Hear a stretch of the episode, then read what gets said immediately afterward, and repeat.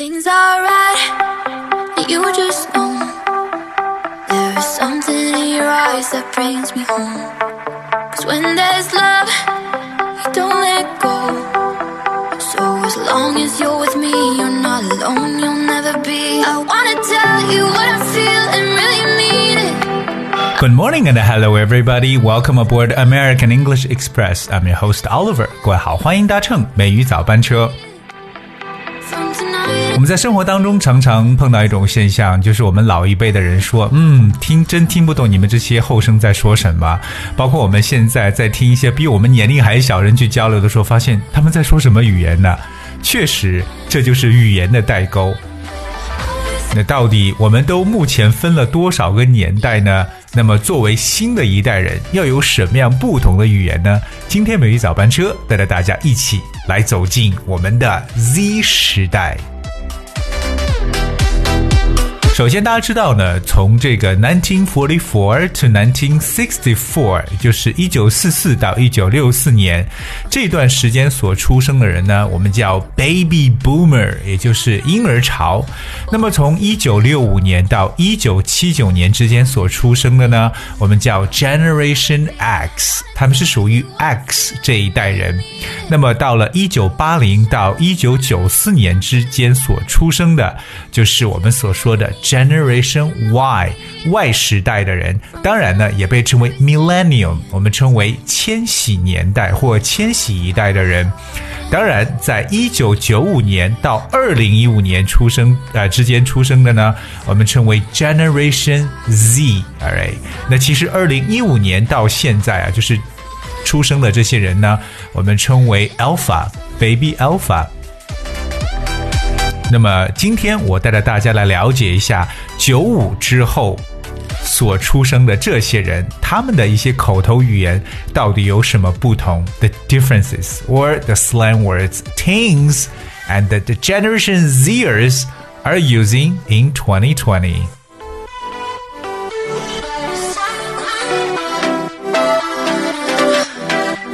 首先呢，我们知道呢，就是 teens and members of Generation Z are using a slew of new slang terms, and many of those words are confusing to older generations. Z 时代的这些青少年呢和成员，他们使用大量的新的俚语，对于许多哎像我们这样老一辈的人呢，都感到特别的困惑。那我们今天看一下 Z 时代使用的这些英文都有哪些新的，所以大家今天呢要学起来，追得上这些 Z 时代人的潮流步伐。第一个和大家分享的词是 fit，F I T fit。Alright, so unlike the British version of the term fit, which means attractive. In the US, fit is just the shortened version of outfit. 说起来，fit 这个词呢，在英国人眼中，fit 可以代表着 attractive 具有吸引力的意思。可是，在美国呢，fit 这个词呢，它表示为 outfit，就是外套的这么一个词的一个简称。所以可能发现说，哎，这些年代的人是不是变懒了？说话都不愿意把它说完整，把这个 outfit 这个外套这个词直接用 fit 来代替。For example, she had on a fire fit at the party. She had on a fire fit at the party. 表示呢，她在派对上穿上了一件超火爆的外套。A fire fit 不是着火的外套，是很火爆的一个外套。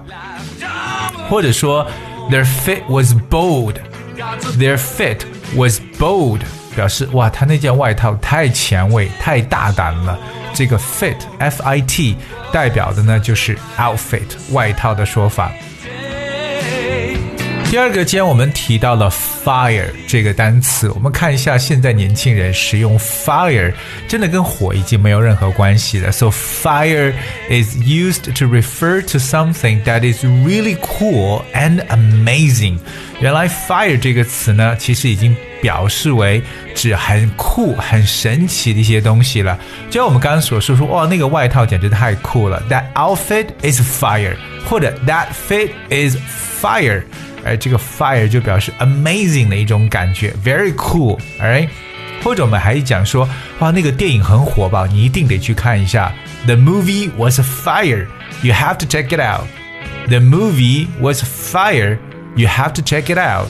所以这个 fire 哇，有火也变成了火爆的、炫酷的感觉。除此以外呢，还有一些很好玩的形容词。接下来这一个叫 groovy，G R W O V Y，groovy，哎，groovy。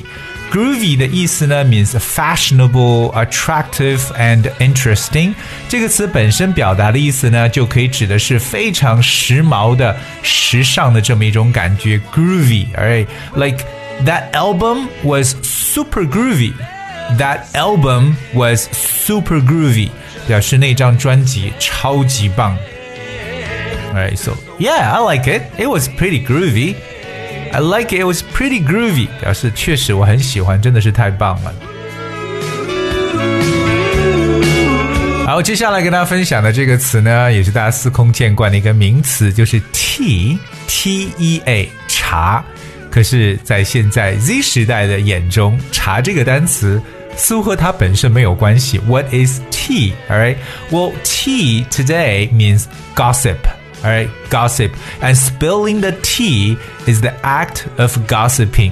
所以看一下现在这些小年轻人来去聊八卦的时候呢，就喜欢使用 tea 这个单词茶，而这个单词呢，其实已经由茶变成了一个非常重要的说法，就是 gossip。G O S S I P，我们知道 gossip 表示八卦的意思，so spilling the the tea 就是来去倒茶，spill S P I double L spill，so spilling the tea is the act of gossiping，就是谈论八卦的意思。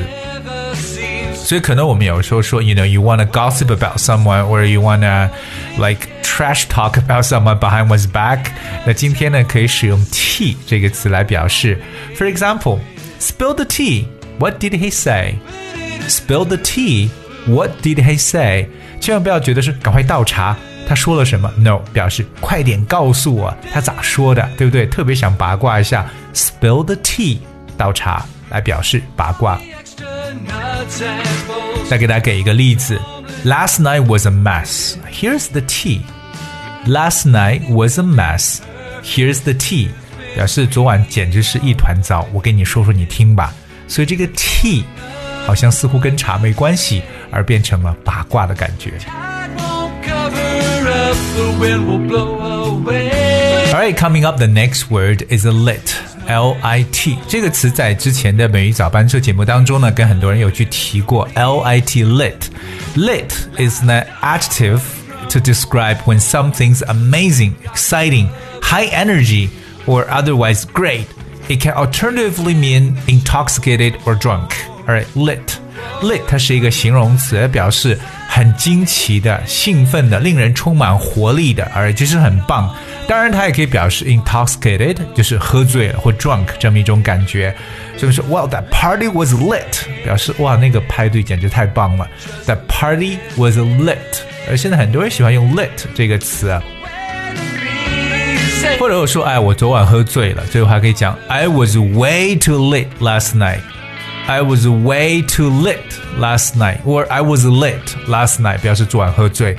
所以 lit 这个词啊有两种概念，一种就是表示我们所说很棒的、很有活力的；第二个就可以表示为 drunk 喝醉的感觉。Alright，下面我们来看的一个词是 fab，f a b，fab。Fab is short for fabulous，美国人很喜欢用这个单词 fabulous，表示很好看的、很时髦的一层意思，而这是 fabulous 的一个简写，我们用 fab，f a b 来表示就行了。Like that outfit you wore yesterday look fab, darling。哇，这个亲爱的，你昨天穿的这个外套简直是太时尚了，太时髦了。The outfit you wore yesterday looked fab。 哎，fab，或者比如说，啊，你这个发型简直看上去太炫了。I love that hairstyle. It looks fab. It looks fab means it looks fabulous. Alright，今天和大家分享的最后一个 Z 时代的一个短语，他们常使用的叫 take off，T I C K take 和 off O F F 这么一个短语，我们叫 take。 tick tick 就是时间一秒一秒这样滴答滴答滴答的过去了。But tick off means angry，哎，表示生气。So take someone off means make someone angry，它就是我们所说的惹某人生气的这么一种说法。比如说，哎，你你怎么今天看上去很生气呢？Why are you so ticked off today? Why are you so ticked off today? 这个 tick 加上 ed ticked off， 这是一种形容词的感觉，表示怎么这么生气。Alright, so if I'm acting a bit ticked off today, it's because I am. Alright，如果我今天看全恼怒的样子的话，说明我真的是很生气。Alright, so you are ticking me off means that you just made me mad. 你惹我生气了。所以大家是不是发现呢？Z 时代的语言呢，真的是特别的有意思。OK，所以说生活在当代社会当中呢，大家多多少少去了解一下现在年轻人，特别是小年轻人，他们在用什么样语言来讲话。所以希望今天每一早班车，我们各位都有收获。Alright, guys, we have for today's show。今天节目的最后呢，送上一首来自 Justin Bieber 的歌曲《Intentions》。Hoping you guys enjoyed and thank you so much for tuning today. Until tomorrow. Heart full of equity or an asset. Make sure that you don't need no mentions. Yeah, these are my only intentions.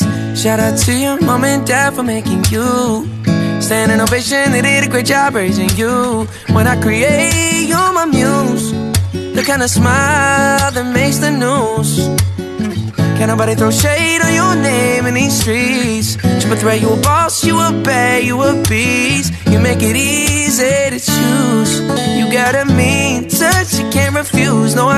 I it. Picture perfect, you don't need no filter.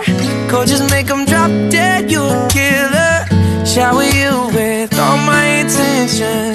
Yeah, these are my only intentions. Stay in the kitchen, cooking up, catch your own bread. Heart full of equity or an asset. Make sure that you don't need no mentions. Yeah, these are my only intentions. Already passed, you don't need no approval. Good everywhere, don't worry about no refusal. Second and now, you got the upper hand now. Don't need a sponsor,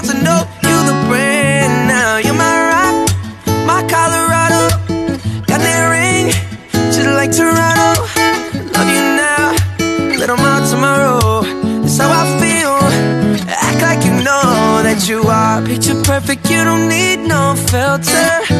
Just make them drop dead. You a killer. Shower you with all my intentions. Yeah, these are my only intentions. Stay in the kitchen, cooking up, catch your own bread. Heart full of equity or an asset. Make sure that you don't need no mention.